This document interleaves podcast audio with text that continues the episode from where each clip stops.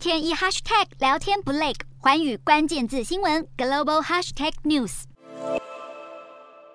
国内媒体一篇“李上席不下，已成定局”的报道引起舆论关注。虽然该报道在不久后紧急撤下，主要原因是内容提及前国民党主席洪秀柱的谈话，但是该文分析以“李上席不下”来定调中国当前的政治局势，确实也点出中共党内斗争激烈的氛围。不过，依照中共统治的惯性，恐怕李上的评判基准仍有待商榷，尤其是围绕在以习近平为核心的权力结构，这无疑夸大了政治斗争的现实。今天的国际新闻评论要来剖析：倘若中共二十大的权力格局是李上席不下，那么李克强更上一层楼的机会在哪？以及这代表习近平提前跛脚了吗？当然，北戴河会议之后，外界对于中共政治情势有不同的解读。有论者认为，李克强南下强调邓小平改革开放路线的重要性，是要拨乱反正；而习近平北上意图以史为鉴，来高举毛泽东思想以意识形态来掌握权力布局，两人在北戴河会议结束后有各走各的路。互别苗头的意味，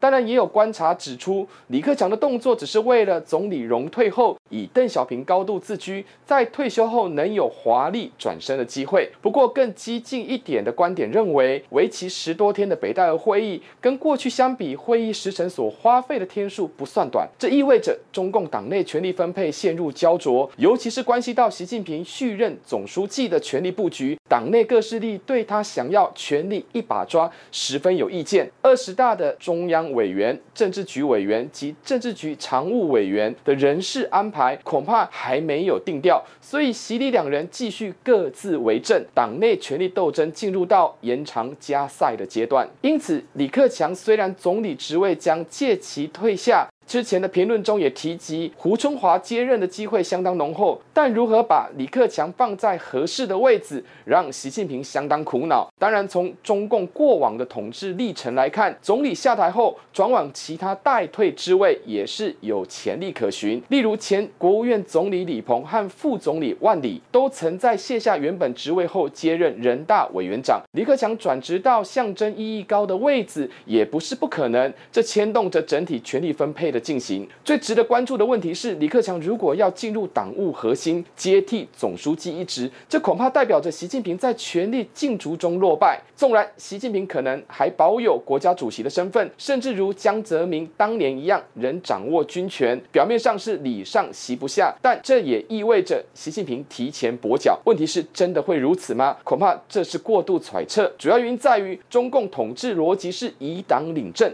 就算习仿效毛。或邓退居二线，但并不等于历史会重演，这加剧了他对于权力的不安全感，政局将可能会更为不稳。不可排除的状况是，尼克强拥抱发展才是硬道理的经济路线，和习近平紧握意识形态的政治思考，两者间的冲撞越来越白热化。换言之，中共意识形态的形塑正进入到左与右的摆荡阶段，这无法改变习近平迈向连任的必然，也无涉李克强更上一层楼的想象。关键在于中国面临国内外严峻挑战的情势，整体国家发展是要续走市场开放的国际线，还是闭门造车的自力更生？这都可能会涉及政治改革的发展。习李体制终究在十九大结束后退潮，无论是就党政分工的现实角度，或是权力更替的接班考量，还没没有第六代领导人产生的状况下，并不意味着二十大还是依循习李两人的权力分配。可以想象的是，进入二十大之后，中共内部将呈现习派与改革派的分野。习近平的挑战不是壮大自己的直将新军，而是如何在保守与进步的拉扯之中，拉高自己格局，来维稳权力的平衡。在这样的挑战，习近平恐怕难以超越毛泽东的历史。地位，现实上还没到二十大正式开局之前，什么事